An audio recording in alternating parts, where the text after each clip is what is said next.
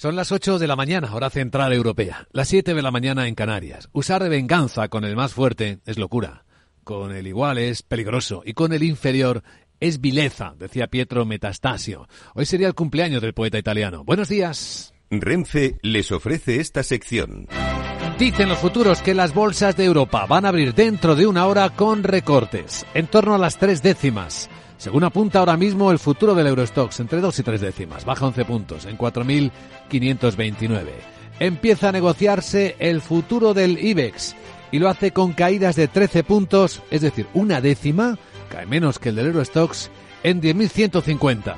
El futuro americano, después de las caídas con las que empezó el año, sobre todo el Nasdaq, bueno, pues el SP viene muy tranquilo, con una mini caída de dos puntos, está en 4.784,85, aunque las caídas sí las estamos viendo ya acercándose al cierre en los mercados de Asia.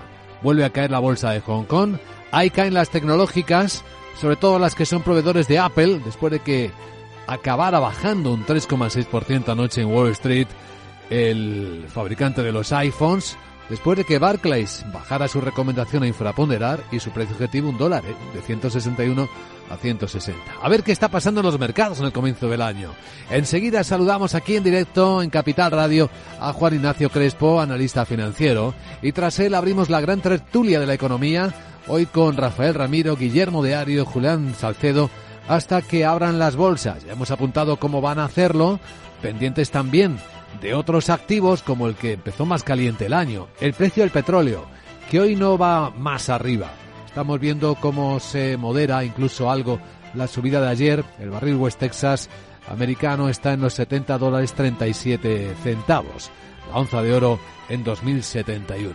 Esto es Capital, la Bolsa y la Vida. Escucha lo que viene.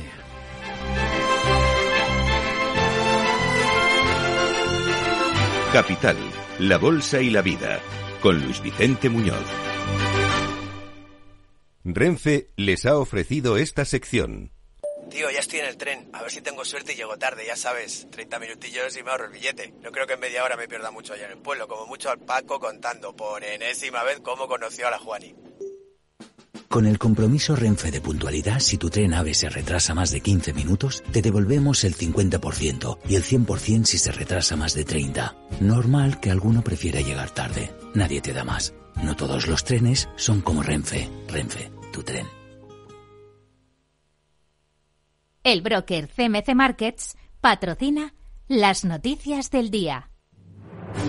Y en menos de una hora tendremos en España, Laura Blanco, buenos días, los datos del paro y afiliaciones a la seguridad social. Datos referidos al mes de diciembre. Se espera que el paro baje en 15.000 personas tras la bajada de 24.000 parados de noviembre. La clave es cuál será el comportamiento del mercado laboral en España en 2024 y este es el pronóstico de Santiago Carbo, director del Servicio de Estudios de Funcas. Yo creo que se va a seguir eh, creando empleo, pero en ritmo inferior. Eh, pienso que este año va a costar más eh, bajar el, la tasa de desempleo que bajará, ¿no? Pero la verdad es que en 2023 pues el comportamiento fue eh, razonablemente bueno. Este año yo creo que se puede generar empleo a pesar de, de crecer en torno al 1%.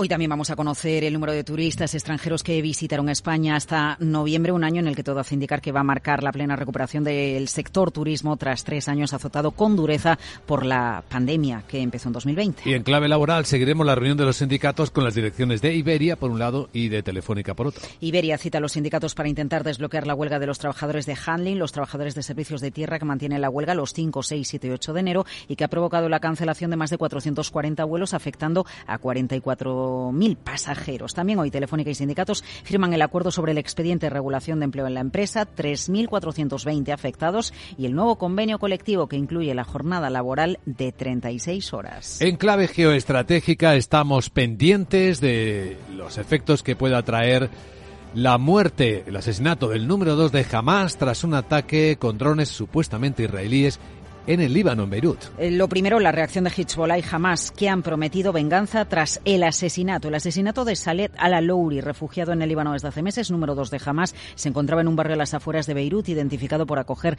las oficinas de Hamas en el exilio. Desde la ONU lamentan el riesgo de la escalada de la tensión en la zona. Florencia Soto, portavoz asociada del secretario general de Naciones Unidas. El secretario general insta a todas las partes a ejercer la máxima moderación y adoptar medidas urgentes para reducir las tensiones en esta región.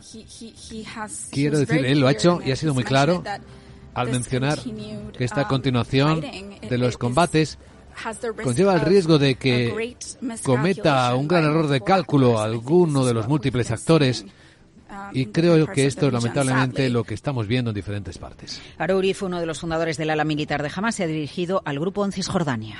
Tenemos eh, la tensión que continúa en el Mar Rojo. Está llegando el buque de guerra iraní y ahí grandes navieras que siguen desviando algunas rutas. Bueno, hacen intentos por recuperar el canal de Suez como ruta, pero vuelven a desviar envíos, tanto la danesa Mars como la alemana Hapag Lloyd, portacontenedores que van a evitar la ruta del Mar Rojo tras los últimos ataques. Eh, la tensión en la zona crece. Recordemos que por allí circula más del 12% del comercio mundial y el 9% del petróleo. Sobre la volatilidad del crudo, Olivia Álvarez, analista de AFI estas tensiones se pueden mantener eh, a corto y medio plazo, sobre todo en, términos de incertidumbre, ¿no? de no saber exactamente cuándo se, llegamos a una conclusión finalmente de, este, de estos conflictos o de las disrupciones que esto puede suponer para las rutas de, de transporte por esta vía. Redirigir barcos alrededor del extremo sur de África cuesta hasta un millón de dólares adicionales en combustible por cada viaje de ida y vuelta entre Asia y el norte de Europa. Y en la agenda del miércoles actualizamos los datos. Hola Buenos días. Buenos días de nuevo Luis Vicente. Vamos con la última agenda de la mañana. En una hora conoceremos en España el dato de desempleo y afiliación a la seguridad social del mes de diciembre y un poco más tarde llegará la tasa de paro en Alemania. En Estados Unidos, los inversores leerán con atención las actas de la última reunión de la Reserva Federal. Además contarán con el índice Redbook de ventas minoristas, el ISM de nuevos pedidos del sector manufacturero, la encuesta Yolts de ofertas de empleo, y ya estoy deseando escuchar el análisis pausado de uno de mis expertos favoritos, Juan Ignacio Crespo. Ah. Y, por cierto, ya me he anotado en la agenda el día del robot. Hmm. Gracias por avisarme y espero que tú también lo hayas anotado en la tuya para darme día libre, jeje. Eh. No abuses, querida Sara. Sí, vamos a saludar enseguida a Juan Ignacio Crespo, a ver si nos explicamos cómo están empezando el año los mercados.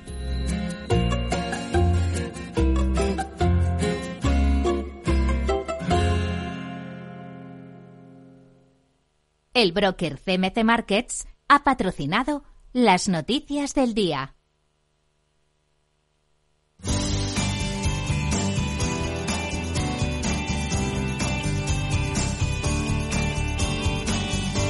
Antes vamos a echar un vistazo al tráfico en conexión con la DGT. Patricia Arriaga, buenos días. ¿Qué tal? Muy buenos días, Luis Vicente. Pues a esta hora precaución si van a circular en la provincia de Zaragoza por un accidente en la Nacional 2 a la altura de Movera en sentido Barcelona, pero también en la entrada a Madrid hay otro accidente que corta un carril y dificulta a lo largo de casi cuatro kilómetros el acceso a la capital por la A3 a la altura de Rivas. También tráfico lento en Málaga, en la A355 a la altura de Ojén en sentido Marbella, pero precaución por una jornada muy lluviosa, pero también por bancos de niebla en gran parte del país.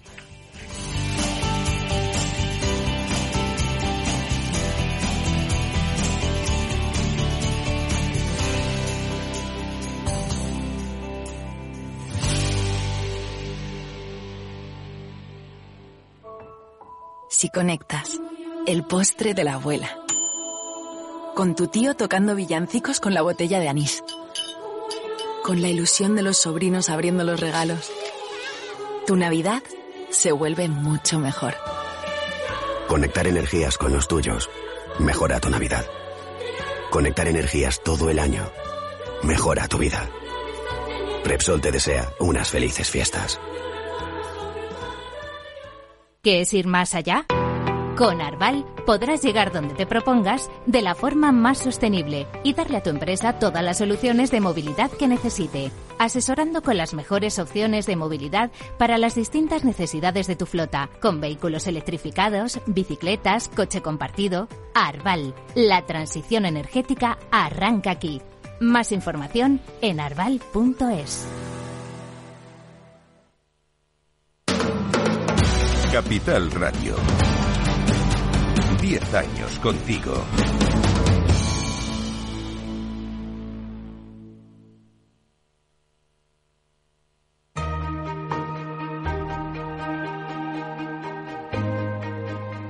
La entrevista capital.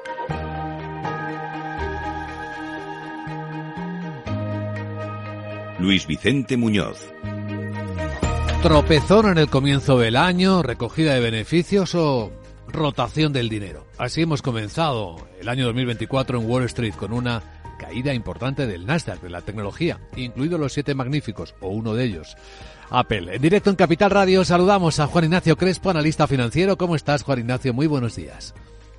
¿Qué tal? Buenos días y feliz año. Feliz año igualmente para ti. Lo de anoche con la tecnología nos manda algún mensaje de algún tipo. ¿Qué lectura harías, Juan Ignacio? Bueno, un día, pues no, igual que una golondrina no hace verano, pues se pueden sacar pocas conclusiones, ¿no? Alguna interesante, primero, que las bolsas este año, aunque yo creo que van a seguir en trayectoria alcista, pero van a, pegarse un par de sustos, uno importante y otro muy importante. El muy importante yo lo estaba fijando para el mes de febrero-marzo, pero igual con este arranque pues lo tenemos antes, ¿no? y el menos importante para ya para finales de agosto. Eh, pero ha habido cosas curiosas, por ejemplo, el gas natural, que es la materia prima, la segunda materia prima con más pérdidas en el año 2023, ayer se situó en la cabeza de, las que más subieron, ¿no? Eh, bueno, son, son cosas curiosas y el terremoto en Japón parece que da malfario porque mm. eh, hubo un terremoto muy temprano en Japón y muy importante, el más importante hasta el de ayer, ¿no? en el año 2011. Entonces fue en febrero cuando hubo los problemas en la central de Fukushima y ahora ha sido el primer día del año prácticamente, ¿no? Entonces, bueno, vamos a irlo viendo. Sí, porque en el lado... Movimiento importante de ayer, por ejemplo, también el del dólar, ¿no? Mi idea es que el dólar se tiene que fortalecer y en los dos últimos días pues ha pegado un buen tirón. Lo que ha pegado un buen tirón histórico es la deuda americana. Esto no es ninguna sorpresa, pero hemos rebasado los 34 billones de dólares. Esto pesa, ¿no? Sí, sí, los 24 billones y digo usted a continuación trillón. No vaya a ser que alguien piense que estamos hablando de miles de millones, sino de millones de millones, ¿no? Eh, sí, sí, pero vamos, están tan tranquilos los llamados vigilantes de los bonos o superhéroes de los bonos, que sería la verdadera traducción de la palabra vigilante, ¿no? Porque se parezca tanto al español, hay que traducirlo como vigilante. Los superhéroes de los bonos están completamente ausentes desde hace un montón de años, lo que por otra parte tampoco es raro, dado que están los bancos centrales siguen inyectando eh, liquidez cada vez que la ocasión lo exige, ¿no? A pesar de que han reducido mucho el balance, tanto el Banco Central Europeo como la Reserva Federal, pero la Reserva Federal este año pues ha dado muestras de que a la primera de cambio, por ejemplo, la crisis de los bancos regionales en marzo de 2023 crear una nueva línea de crédito para superar la situación. Entonces, cuando los mercados tienen claro eso, ¿qué van a hacer? Em, eso explicaría la extraña complacencia, ¿no? La que parecen seguir viviendo los mercados, con ese apetito al riesgo o baja volatilidad que seguimos observando y con mucho quórum, ¿no? Sobre las bajadas de tipo de interés que vienen. Un par de ellas, ¿no? Tanto en Estados Unidos como en Europa este año. Sí, curiosamente las bolsas han desmentido ese dicho tan antiguo de no te opongas a lo que hace la Reserva Federal, ¿no? En junio de 2022 empezaron a, a, creer que la Reserva Federal iba a pivotar, o sea, que iba a cambiar su política y estamos más de un año y medio después y resulta que la Reserva Federal no ha cambiado la política en absoluto por ahora, sino que estuvo subiendo tipos de interés durante casi ese año y medio completo, pero sí parece claro que a lo largo de este año ese proceso de contención de la subida de tipos o incluso de bajadas, pues va a comenzar, ¿no? Dado que la inflación aparentemente, y subrayo lo de aparentemente, eh, la lucha contra la inflación está ganada, ¿no? Yo no tengo tan claro que vaya a estar ganada, sobre todo porque el año pasado ha sido un año de descenso del precio de las materias primas. Todo ha ido a favor de ese descenso de la inflación. Pero en el año que empieza eh, tenemos por una parte materias primas que van a recuperarse de precio y por otra parte, pues que los aumentos salariales siguen siendo importantes, el gasto público sigue siendo muy importante en todas partes y no va a disminuir significativamente y eso pues para la inflación no debería de ser un buen augurio. Hmm. Nos decías al principio de esta conversación, Juan Ignacio, que en tu visión los mercados, las bolsas, parecían seguir siendo alcistas este año 2024, pero que ah, deberíamos esperar un par de sustos, uno importante y otro muy importante. ¿Y cuáles podrían ser los catalizadores de esos sustos? ¿Por qué podrían aparecer? Pues pueden ser múltiples, ¿no? Porque ya sabemos que los mercados a veces por una tontería se espantan y por cosas importantísimas se quedan tan tranquilos. Es, por eso es tan difícil cogerles la, la medida adecuada y por eso es tan divertido a la vez, sobre todo divertidísimo cuando se consiguen ganancias, ¿no? Claro. Pero, pero pues podría ser, por ejemplo, que la Reserva Federal decida que aplaza la bajada de tipos de interés después de tanta complacencia. Puede ser un evento sistémico, ¿no? Con las, la, abundancia de liquidez, pues yo creo que hay entidades que siguen tomando mucho más riesgo del que deberían, ¿no? Y si de repente aparece una noticia como las que han aparecido en momentos de estos años pasados de una entidad importante en apuros, que podría desencadenar un evento sistémico, pues esa sería otra causa. Pero ya digo, puede ser cualquier cosa. Puede ser que se generalizara la guerra en Oriente Medio, cosa que yo no creo desde el principio, desde el 7 de octubre, la fecha del ataque de Hamas a Israel. Yo he sostenido que los precios del petróleo iban a bajar y que el conflicto no se iba a generalizar. Pero bueno, aunque se tenga razón durante unos meses, pues puede estallar de repente ese conflicto, que no lo creo, pero bueno, hay mil, mil razones que pueden eh, provocar, un, incluso las que son aparentemente eh, menos importantes o anodinas pueden provocar un, eh, el que los mercados se desinflen. Hay muchos actores, como dice Naciones Unidas, en juego, y claro, hay muchas variables que pueden tener un tipo de impacto u otro. Hablando del año 2024 y de cómo se presenta en Europa, en la Unión Europea, en términos de financiación, con la vuelta de las nuevas reglas fiscales y con el anuncio de que el Banco Central Europeo dejará de comprar bonos soberanos, apoyarlos a partir del año 2025, ¿cómo ves el año financieramente hablando? En Europa y en España en particular, Juan Ignacio. Pues cuando el Banco Central Europeo dice que a partir del 2025 me recuerda aquel dicho del hermano Lobo que alguna gente, la de mayor edad, recordará y que siempre terminaba diciendo el año, el año que viene, si Dios quiere, ¿no? Y entonces la, dejar la compra de bonos, el Banco Central Europeo siempre tiene un el año que viene, si Dios quiere, porque parece que nunca se va a acabar. Eh, incluso hemos tenido un programa nuevo, que era ese programa para, para estrechar los diferenciales dentro de la zona euro, ¿no? Lo que permite que, la deuda española esté en 93 o 94 puntos básicos ¿no? de, de prima de riesgo. Eh, ni me creo esos buenos propósitos del Banco Central Europeo, no me los creo del todo, ni me creo los buenos propósitos de la Comisión Europea de empezar a aplicar el rigor fiscal. Primero, lo más banal, porque hay elecciones europeas en, en este año 2024. Segundo, porque los gobiernos se han hecho muy cómodos desde el año 2011-2012, eh, sabiendo que está el Banco Central Europeo respaldándolo todo y, bueno, y con la excusa de la pandemia, que fue una buena excusa, pero que luego se ha desmadrado el tema, pues los gobiernos han gastado como nunca pensamos que pudieran estar gastando de nuevo.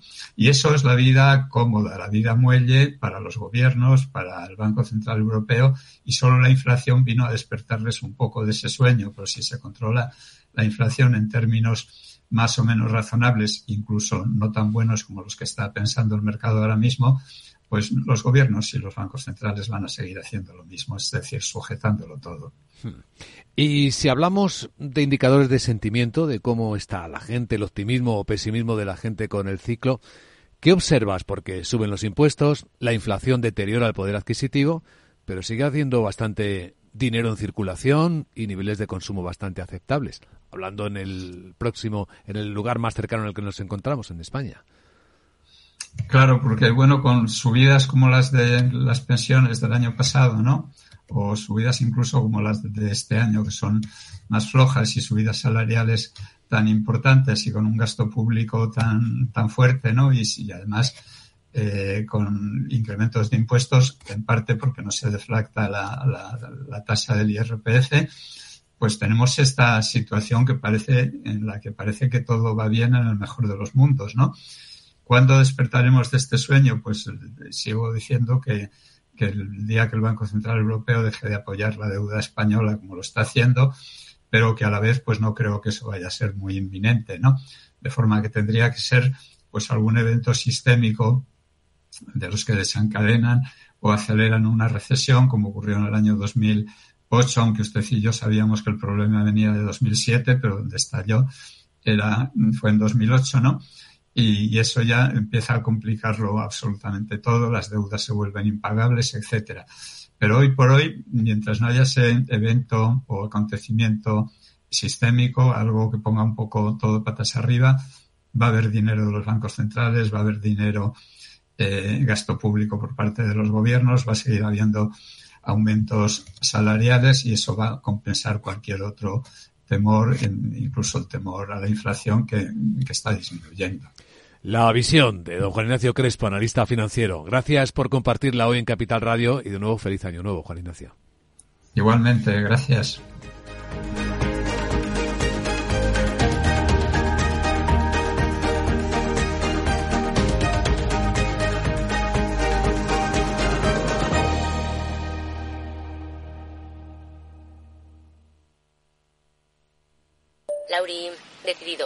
Despedida la hacemos en Gandía. Prepara el bikini.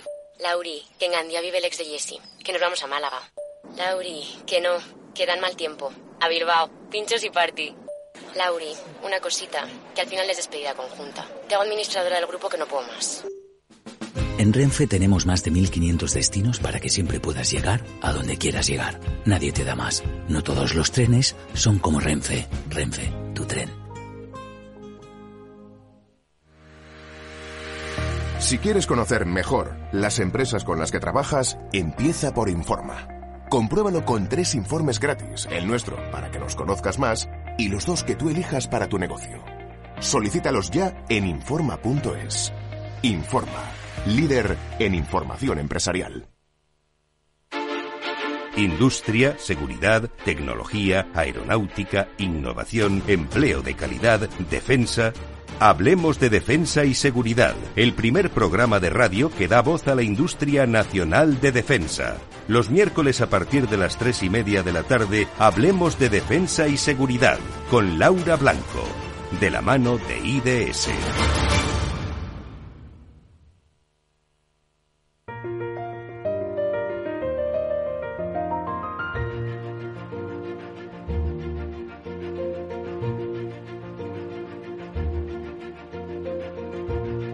En Capital Radio comienza la gran tertulia de la economía con Luis Vicente Muñoz.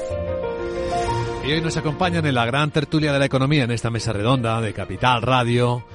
Rafael Ramiro, profesor de cada Business School, Universidad Pontificia de Comillas. Feliz año, Rafael, buenos días. Feliz año, buenos días a todos. Y nada, con ganas, lloviendo, que es bueno. Sí, en Madrid. Sí, sí, sí. Y mucho en el norte, ¿eh? Muchísimo en Galicia. Me decía Laura Blanco esta mañana. mucho, mucho pues agua es riqueza y es lo que creo que le falta a cualquier familia, a cualquier país. El agua viene bien siempre que no sea en exceso, claro. eh, nos acompaña Julián Salcedo, presidente del Foro de Economistas Inmobiliarios, socio director en CEFRE. ¿Qué tal, Julián? Buenos días. Muy bien, buenos días, Luis Vicente. Eh, feliz año a, todos vosotros y a tus oyentes. Así que, bueno, yo creo que va a ser un buen año, un año ¿Sí? entretenido. Sí, yo creo que sí, entretenido. Yo creo que tenemos bastantes retos por delante y yo creo que vamos a ser capaces de superarlo, sí, sí. Eh, eso es optimismo. Muy bien, muy bienvenido. Guillermo de Aro, el vicedecano de Yale University. ¿Cómo estás, querido Guillermo? Buenos días. Buenos días, Luis. Pues aquí combatiendo contra la IA. Contra la IA. Bueno, si es la IA y no es la gripe A, pues vale. Va a ser más largo, me temo, ¿no? Fíjate que el Wall Street Journal cuenta esta mañana que probablemente el año en el que empezamos vamos a notar algo así como resaca. Lo dice en términos bursátiles, ¿eh? porque dice que lo de los siete magníficos, la historia de las eh, grandes empresas que están detrás de la IA y su subidón en la bolsa durante el año pasado, pues habrá sido probablemente una exageración de lo que la inteligencia artificial representa ahora mismo. Es decir, sí esperamos que impulse grandes ganancias, pero el crecimiento real del negocio todavía está por ver, ¿no?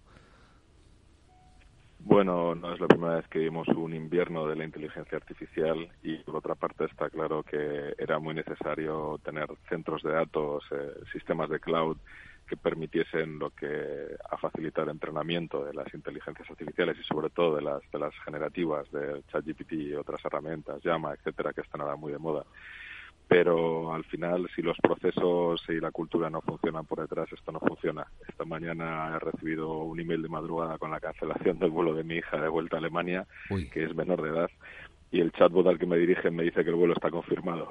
Así que tengo una pelea con dos informaciones contradictorias y no consigo. La voy a tener que llevar a burrucuchos a casa. Pues es un buen ejemplo, efectivamente, de las disfunciones que a veces se producen con la tecnología. Yo, respecto a la inteligencia artificial, estado leyendo últimamente y hay otra palabra que me preocupa más probablemente. No sé si se puede decir porque hay que ser serio, ¿no? ¿Es un taco o es...? No, es la estupidez humana. Ah. Y, y, al final... Eh, la EH. Sí, la he, la he leído en bastantes artículos de diferentes medios, ¿no? En el sentido que, al final, efectivamente, la tecnología, la inteligencia artificial nos va a ayudar, pero desde un punto de vista de las sociedades y cómo progresamos, ¿no? Entre comillas, a veces llegamos a la estupidez humana, ¿no? En el sentido que tomamos decisiones o, priorizamos las cosas en la vida, tanto personal como profesionalmente, de una manera que no nos hacemos un favor, ¿no? Entonces, eh, bueno, ya digo que lo, he leído en más de una ocasión, esta inteligencia artificial contra la estupidez humana. ¿Quién es, ¿Cuál es la que va a ganar? Es una buena reflexión, pero yo lo que he visto que sí se ha desatado durante el fin de año con la IA es la gran batalla legal por el uso que se ha hecho de, la propiedad intelectual de mucha gente para entrenar los modelos. El Times, el New York Times, ha sido el primero en sumarse, el primero en presentar una denuncia por el uso no autorizado de sus publicaciones, de sus trabajos para entrenar modelos de IA. Pero ayer, por ejemplo, la Asociación de Medios de España, también la AMI, se sumaba y apoyaba la denuncia del New York Times. Lo mismo empezamos aquí una gran batalla que, que frena ese desarrollo, ¿no? Porque si se empieza a exigir pago por derechos de uso de propiedad intelectual, Guillermo, esto es una caja de Pandora, ¿no? Bueno, vivimos algo parecido con la aparición de YouTube y de los medios digitales y al final, eh, después de una época convulsa, llegaron acuerdos rápidamente porque todo el mundo quería que el negocio siguiera creciendo. Ayer anunciado la Biblioteca Nacional de España que ponían en descarga libre y gratuita más de mil obras de 137 autores españoles que ya pasaban a dominio público materiales para hacer esto de una manera adecuada ahí, pero al final, pues ese modelo de startup de muévete rápido y rompe cosas y después ya veremos cómo lo arreglamos, pues eh, está muy imbricado en mucha mentalidad. Julián.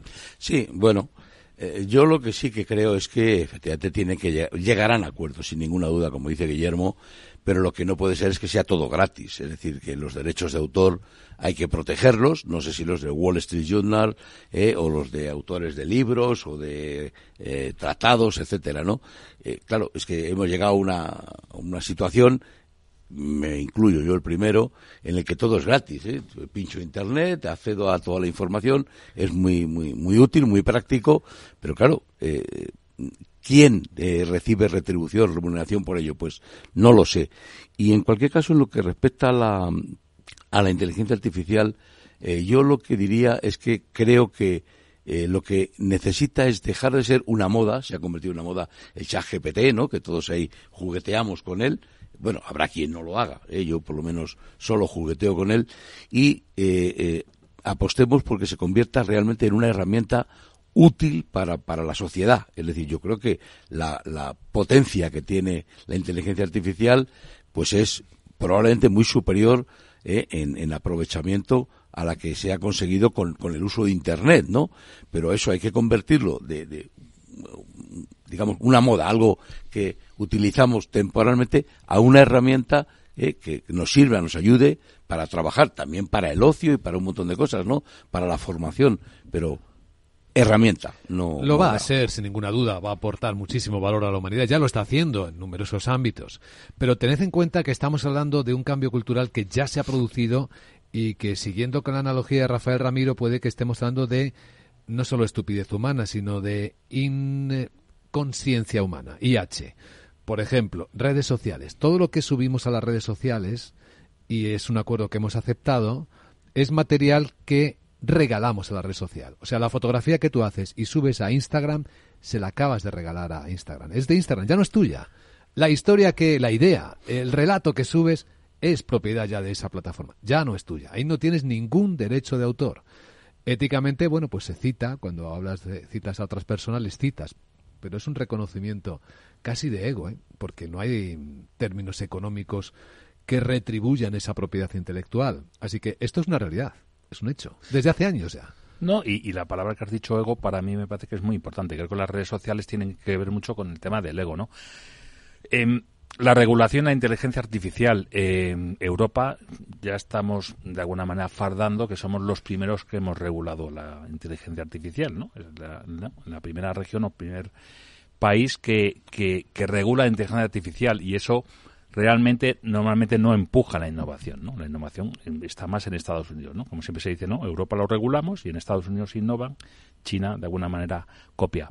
Eh, a mí, más que los derechos de autor, que, como Guillermo comentaba, eh, al final, bueno, el mercado o la situación se adaptará, como pasó con YouTube. Yo, yo me estaba, cuando estabas comentando me estaba acordando hace 23 años, 24 años, cuando en Telecinco eh, bueno, pues yo empecé allí a trabajar con, con, el mundo de Internet y los derechos de Internet de los programas, vamos, los de la cadena, no los tenía nadie. Y hubo pues una crisis de, dentro de lo que es la cadena, las productoras, de quién era el, titular y quién podía desarrollar esos derechos. Y bueno, hubo momentos difíciles, pero al final todo se adapta, ¿no? A mí lo que me preocupa más que el hecho de actor es eh, las fake news o cómo se va a poder utilizar esa inteligencia artificial para realmente condicionar eh, la opinión pública. Y recordamos que este año eh, más de la mitad de, la población del mundo entra en elecciones. Tenemos elecciones en Estados Unidos, en el Reino Unido, en Europa, en la India. Y yo creo que eso, la inteligencia artificial mezclado con las redes sociales, creo que es una, vamos a decir, bomba de relojería para la estupidez humana, ¿no? Esto es lo, divertido del año que decía Rafael. Esto, Julián lo decía al principio, ¿no? Esto es la diversión que nos va a traer el año. Cosas inesperadas, seguramente. Sí. Bueno, yo en cuanto a esto de las redes sociales, lo que quería añadir es que a mí me parece que son muy útiles, ¿no? La verdad, yo las descubrí hace pues muchísimos años y fue justamente fuera de España, en Sudamérica, con un grupo de alumnos eh, que me dijeron, ¿cómo nos podemos conectar con usted, no? Y dije, pues correo electrónico, ¿no? Eh, no, correo electrónico, ¿no tiene usted? No me acuerdo si en aquel momento era Facebook o, o LinkedIn o cual, ¿no? Eh, pues yo creo que era Facebook. dije, no. Y ellos mismos me configuraron el acceso a, Facebook. ¿eh? Y en, aquel momento descubrí la utilidad que tiene, sobre todo para estar conectado con gente de, de, distintos países, donde no los puedes ver continuamente y no te pueden seguir. Por ejemplo, los medios de comunicación que utilizamos, pues a mí aquí me ven si salgo en un periódico o en una televisión, pero eh, cruzado el, Atlántico allí en, en, Sudamérica, pues nadie verá esta televisión española, ¿no? Por lo tanto, me parece muy útil. Pero tiene el riesgo de que efectivamente todo lo que subimos a las redes sociales, a cualquiera de ellas, tú has dicho Instagram, ahora mismo, eh, mm, automáticamente constituye una cesión de derechos incondicionada ya no solo a Instagram, sino a terceros, porque a partir de ahí el que nos ve hace una captura de pantalla, no sé qué, y vete a saber qué tipo de manipulación. Pero es algo que aceptamos todos ¿eh? casi sin darnos cuenta, ¿verdad? ¿Eh? Y efectivamente, pues algún tipo de, de, control hay que tener. Yo creo que los que tenemos alguna una cierta edad ¿eh? controlamos lo que subimos a las redes, ¿no? Pero no estoy tan seguro que la gente mucho más joven sea consciente de lo que sube. Si miras la cantidad de datos personales que se aportan, te das cuenta que la inconsciencia humana está muy extendida. ¿Qué opinas, Guillermo? Bueno, efectivamente tenemos una generación que está creciendo con una percepción de la privacidad y del impacto de, la compartición de la, de la, intimidad muy diferente al, que teníamos nosotros y probablemente con el tiempo la, la posibilidad de ser un poquito desconocido en algunos aspectos se va a notar. Eh, al final, estos medios han supuesto la creación de nuevos negocios y oportunidades para mucha gente, los youtubers, los influencers, este nuevo mercado, pero también ha supuesto gran dependencia de estas redes que cambiaban rápidamente las condiciones de uso prácticamente sin posibilidad de negociación y hundían negocios o, transformaban radicalmente la manera en que se generaban contenidos con unas condiciones, términos y servicios que por más que se legislen son imposibles de leer y en muchos casos de entender, se calculaban en años y había que leerse las de todos los servicios que utilizábamos y todavía estamos viendo transformaciones más grandes con la aparición de, estas nuevas herramientas de, de, grandísima productividad, ¿no? como son ChatGPT, etcétera. Esta mañana leía también el impacto que puede tener en la escritura de propuestas académicas para conseguir financiación al facilitar procesos que antes llevaban mucho tiempo y gente especializada. Rafael. yo quería hacer un comentario que comentaba Julián entre la regulación y los derechos de privacidad, ¿no? Que se tiene en el mundo eh, académico.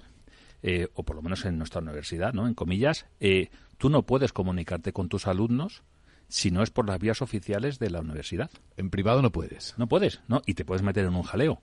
Otra cosa es que se haga, porque al final el alumnado está mm, acostumbrado, ¿no? Y te lo demanda, ¿no? Pero oficialmente no. Entonces la regulación, eso, de alguna manera te lo condiciona. Y otro punto de regulación, y este avance de las tecnologías, volviendo también a mi ejemplo de Telecinco, es cuando en aquel año 2000 que no había esa, esa, esa eh, digamos, eh, confirmación legal de quién tenía los derechos, cuando nosotros producíamos las crónicas marcianas en el sitio oficial, teníamos menos éxito que los que lo utilizaban de una manera extraoficial, utilizando los contenidos, porque como no estaba legalizado, podían hacer muchísimas más cosas lo que tú podías hacer a nivel oficial, porque además el equipo ¿no? del programa también te ponía muchos límites, la cadena, ¿no? Y el que tenía éxito y el que podía sacarle rendimiento era aquel que utilizaba tus recursos de una manera, vamos a decir, alegal, durante un tiempo bastante extenso, ¿eh? te lo digo porque, claro, lo sufría, ¿no? Decir, ¿cómo puede tener ese más éxito que tú que tienes todo el acceso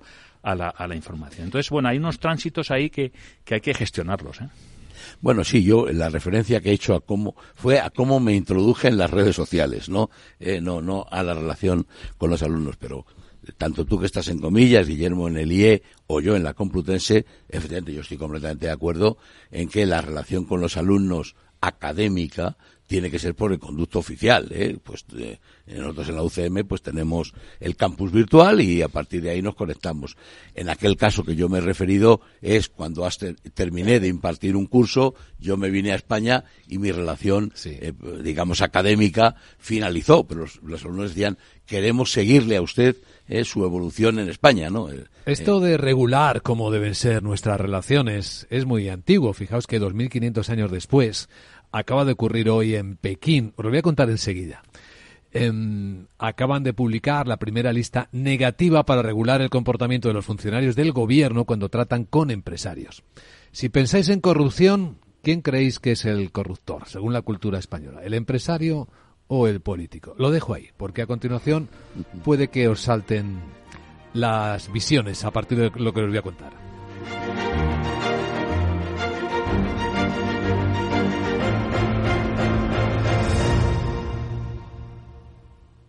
Tienes 30 segundos para imaginar, para imaginarte el futuro, o como te gustaría que fuese, para imaginarte el mundo, el tuyo, o el que heredarán las generaciones que llegan, un mañana en el que podamos hacer que las cosas sucedan.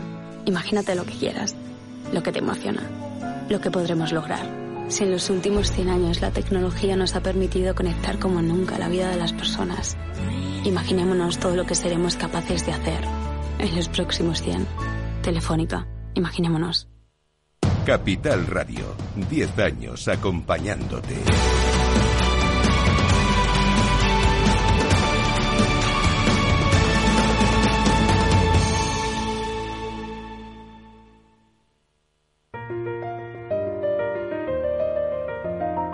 La gran tertulia de la economía, solo en Capital Radio. Aprovecho para adelantaros cómo vienen las bolsas de Europa este miércoles, con ligeras correcciones, además cada vez más ligeras.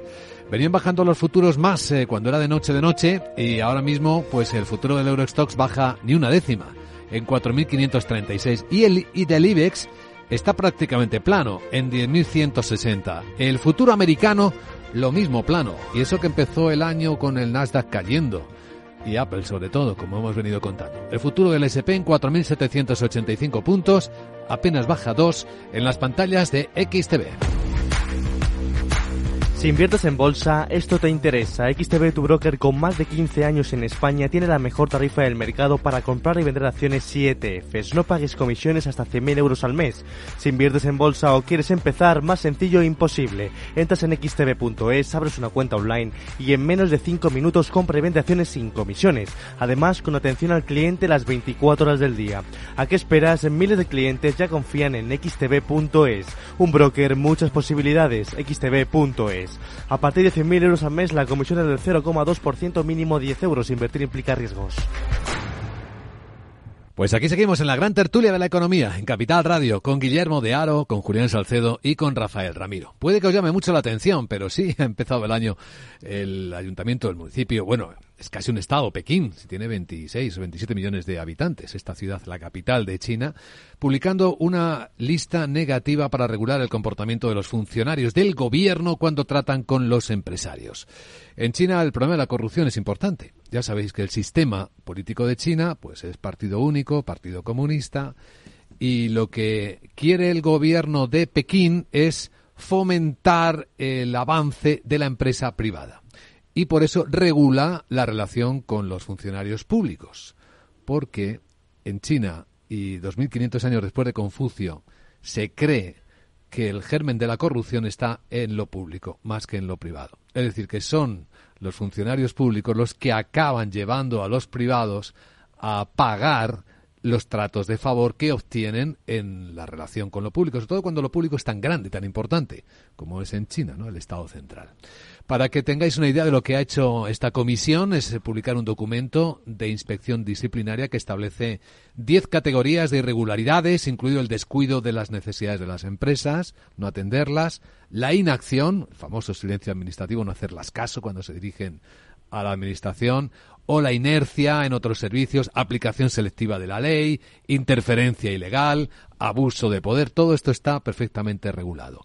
Y prohíben absolutamente que un funcionario acepte un regalo, cualquier tipo de regalo físico, cualquier tipo de regalo financiero como acciones de la empresa o trabajos remunerados a tiempo parcial, que también les hacían encarguitos en algún caso a cambio de otro tipo de favores. ¿Cómo suena? Bueno, eh, como no, como no, no levanta la mano, la, mano Rafael. Bueno, yo creo que para que exista eh, eh, un inicio, por lo menos, de corrupción, tienen que estar las dos partes interesadas en hacerlo. Basta con que uno no quiera para que no se produzca, ¿no? ¿Qué fue antes el huevo o la gallina? Es decir, el empresario o el político o el funcionario, pues yo no sabría decirlo, ¿no? Pero a mí me parece muy bien esto de que primero eh, eh, haya una prohibición absoluta de aceptar cualquier tipo de privilegio, de prebenda, de ya sean regalos, ya sea un trabajo, eh, ya sea, yo que sé, incluso facilitar un puesto de trabajo a un familiar cercano, porque efectivamente todo eso, sin que sea realmente corrupción, digamos, puede dar pie a que uno se sienta comprometido a corresponder, a devolver, digamos, ese favor que te hacen, ¿no? Y yo creo que la clave debe estar en, en la transparencia, transparencia absoluta. Ahora con la digitalización, eh, que, digamos, posibilita todo ese tipo de cosas, eh, transparencia, digitalización, acceso directo a todos los expedientes, no me refiero a la parte de alguna que, que, que, sea restringida, eh, pero sí como evoluciona, ¿no? Con lo cual es muy fácil verlo. Pues esto ha entrado el día 17, este lleva 17 días sin tramitarse y, entró después y este se tramitó al día siguiente. Bueno, pues a lo mejor nos da una pista, ¿no? Yo creo que cuanto más distancia, digamos, eh, imposibilidad de aceptar, como digo, algún tipo de privilegio, mejor. Y transparencia, transparencia y más transparencia. Eh, Guillermo, ¿cómo lo ves? Bueno, comentabas antes el tema de la ley y una de las principales fuentes de la ley son los usos y costumbres.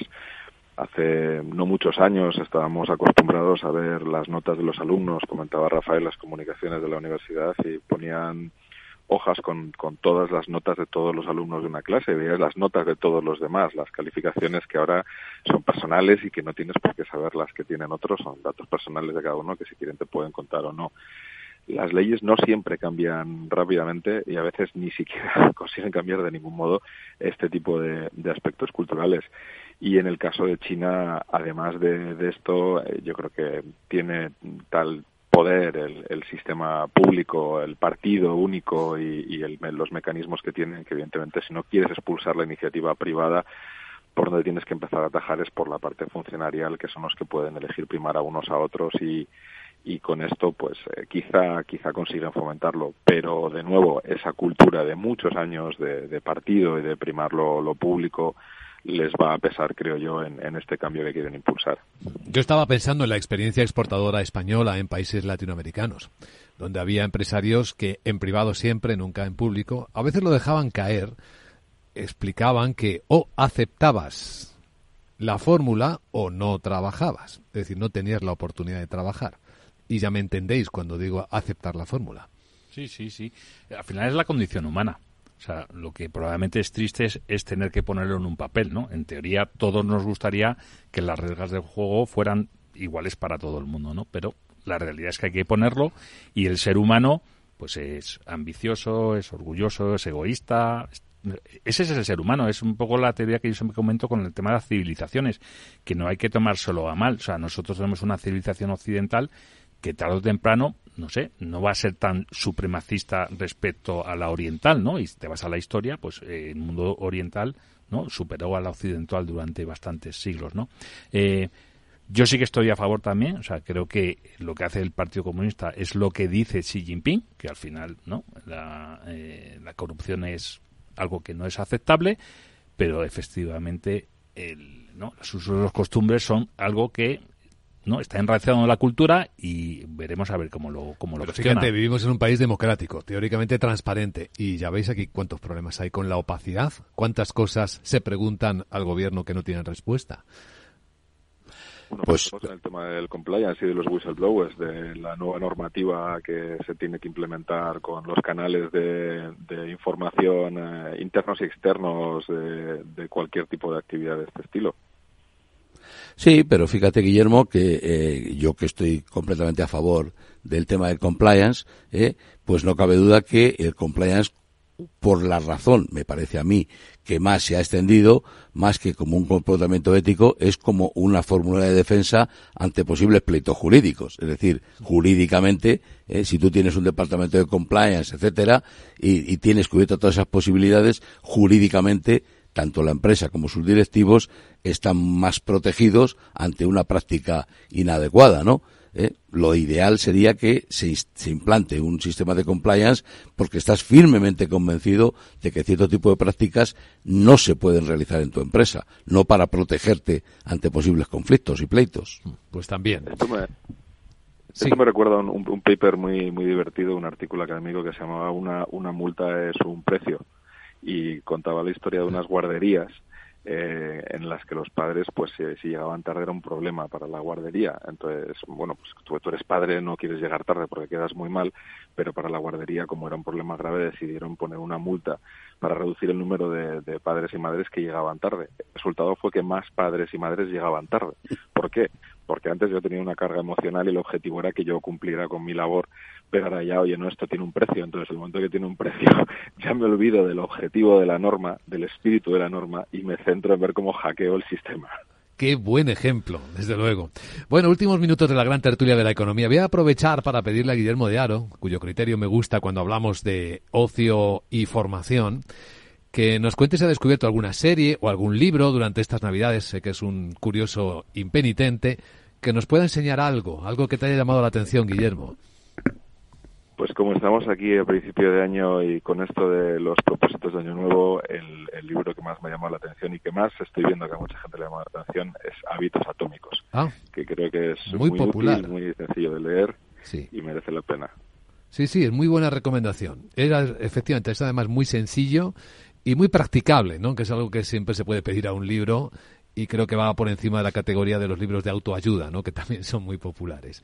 ¿Tenéis alguna recomendación más en el principio del año?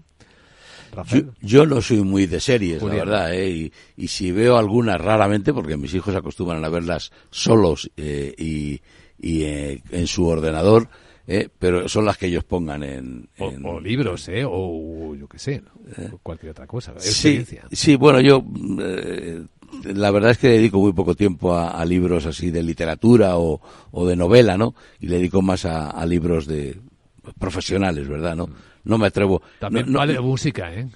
Ah, que lo pongo fácil. O pintura. Bueno, Rafael está aquí buscando algo, a ver. Sí, porque no sé si Guillermo me puede ayudar, pero eh, tenemos que estar orgullosos que tenemos un estudio de animación en, en, Salamanca que han creado unos personajes de animación que los han comprado hasta en Inglaterra, una serie como los Loonies y tal, pero no me acuerdo del nombre.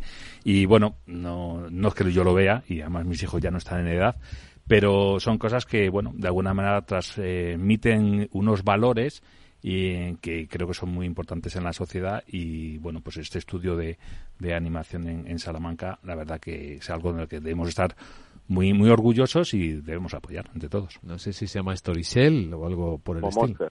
¿cómo? Momonster, Momonster de Big One Box el equipo de Fernando Alcaraz y Guillermo Velasco. Y bueno ahí todo el equipo creativo que es espectacular. Empezó como una pequeña serie han sacado ya película y es un, una serie pre-infantil pre-school maravillosa, es maravillosa sin más.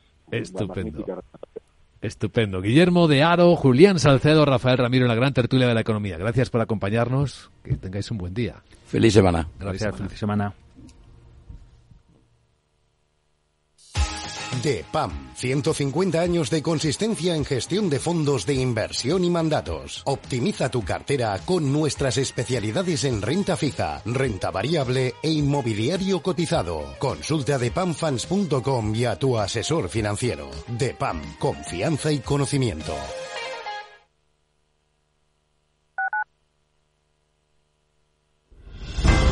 Si quieres estabilidad en el empleo, poder